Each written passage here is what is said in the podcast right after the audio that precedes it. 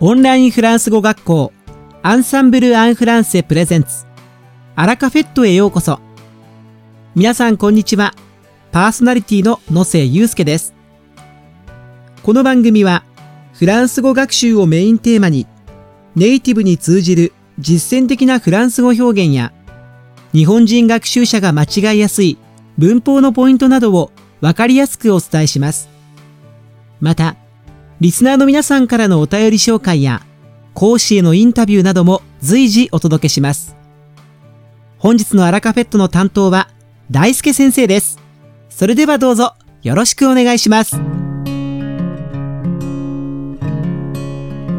Bonjour à tous! c'est 大輔皆さん、こんにちは。アンサンブル講師の大輔です。本日もアラカフェットの時間が始まりました。皆さん、いかがお過ごしでしょうか？昨日は2月14日、バレンタインデーでした。僕が高校生だったうん十年前は、バレンタインデーのチョコといえば、本命チョコと義理チョコくらいでした。でも最近は友達同士で渡し合いっこする友チョコ自分へのご褒美のための自分チョコ。お世話になっている人に渡す世話チョコ。男性から女性にあげる逆チョコなどバリエーションが増えて少しカオスな状態になっていますよね。カオスと言いましたがこれは無秩序混沌大混乱を意味する言葉でフランス語では、ル・キャオと言います。そして、無秩序な状態、混沌とした状態を表す形容詞は、カオティックと言います。語源は、ギリシャ語のハウスで、ギリシャ神話に登場する神様の名前で、本来は空っぽの空間という意味だそうです。House は何もない状態から誕生した一番最初の神様なので何もない無秩序の空間ということでカオスは無秩序や混沌という意味で使われるようになったということです。バレンタインデーの話に戻りますが、日本ではカオスな状態になっているとはいえ、女性が男性にチョコレートを渡すというのがまだまだ一般的ですよね。一方、フランスではバレンタインデーに女性から男性にチョコレートを渡すということはありません。バレンタインデーが近づいても店頭におしゃれなチョコレートが並ぶということもありません。フランスでは恋人と一緒にレストランで少し優雅にご飯を食べたり、映画館に行ったりする程度です。また、日本では女性がチョコレートを渡して告白する日のようになっていますが、フランスでは男性が彼女や奥さんに花束を贈ったり、お互いに小さなプレゼントを贈り合ったりして、お互いの愛を確かめ合うというところが日本とは少し違います。ちなみに、バレンタインデーはフランス語ではサン・ヴァロンタンと言います。バレンタインは3世紀頃のキリスト教の聖職者ワレンティヌスの英語名で恋人たちの守護聖人として崇拝されてきました。2月14日はウアレンティヌスが殉教したとされる日で、この日がウアレンティヌスを記念する日になりました。その後、恋人たちの守護聖人であるウアレンティヌスの日がバレンタインズデイとして恋人たちの記念日として祝われるようになったそうです。バレンタインデー。僕に関してはというと、毎年、それはそれはたくさんのチョコレートをもらう夢を見て、あとは皆様のご想像にお任せします。さて、本日のアラカフェットは2部構成でお届けします。第1部は僕大輔がお届けするフランス語レッスンです。会話ですぐに使える短く簡単で覚えやすいフランス語の表現をご紹介します。そして第2部はアンサンブル講師エマニュエル先生のご紹介です。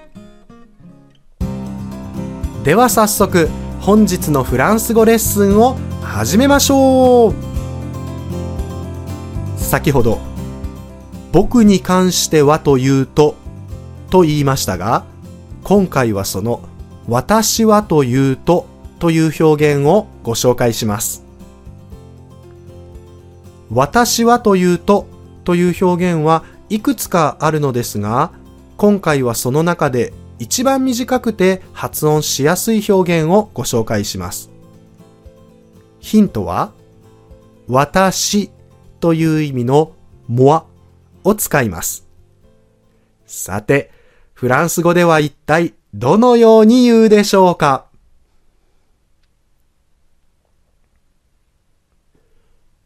正解は、quant à moi quant à moi. quant à moi 何々とという意味の quand そして前置詞のあ私を表す認証代名詞の強制形 moi でできています。最初の単語 quand の品詞は接続詞とされていますが、とても古いフランス語で、現在では単独で使用されることはなく、常に前置詞のあと一緒に、コンタ、コンタという風に使います。このコンタはまとめて、何々に関しては、何々はどうかというとという意味の前置詞句です。このように複数の単語で一つの品詞として扱うものを何々句と言いますので覚えておきましょう。発音は、カンの最後のてと前置詞のあがリエゾンを起こすため、コンタと発音します。何々に関してはという意味の前置詞句、コンタに私のモアをくっつけると、私に関してはとなり、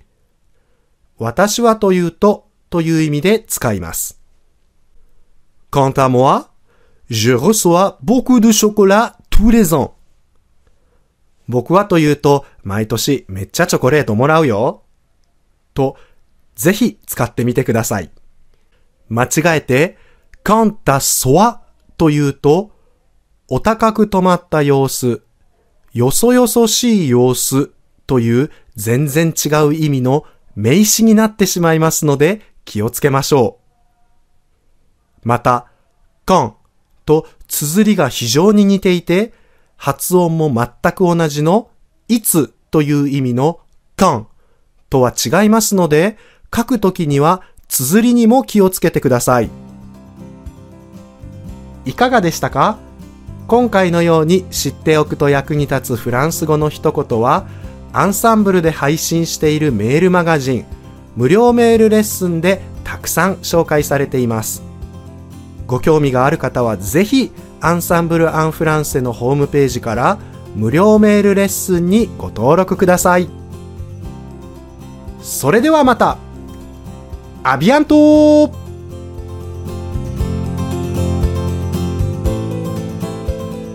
大輔先生ありがとうございました。アラカフェットは日本最大手のオンラインフランス語学校アンサンブル・アン・フランセがお送りしています。この番組を聞いてくださっているすべての方にフランス語学習に役立つ特別なビデオ講座およそ1万円相当をプレゼントしています。詳細は番組の最後にお知らせいたしますのでぜひ最後までお聞きください。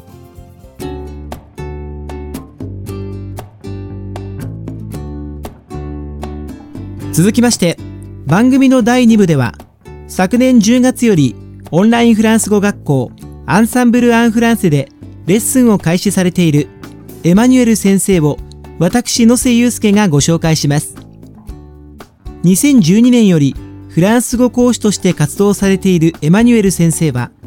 シンプルな会話から言葉の細かいニュアンスの違いを提示し分かりやすく説明を行います。生徒様のレベルに合わせその場に応じてより的確な質問や提案を行い話題を広げることができる有能でフレキシブルな講師です向上心が強く1分1秒も無駄にしない充実度の高いレッスンが魅力です。レッスンを受講された生徒様からは、真面目で明るく、プロの先生にしっかりと習っているという実感が持てる。非常にきめ細かく、行き届いた指導をしてくださる先生です。と大変ご好評をいただいています。ではここで、講師からのメッセージをご紹介します。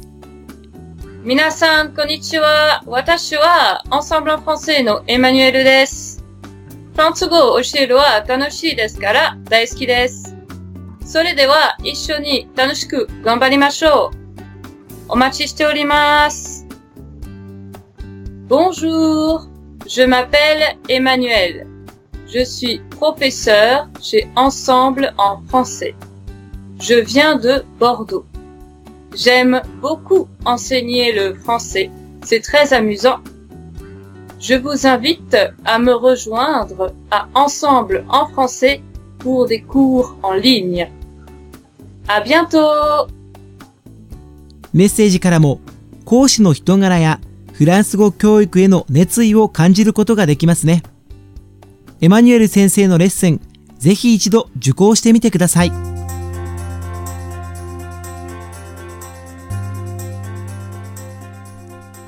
さて、本日のアラカフェットはいかがでしたでしょうか？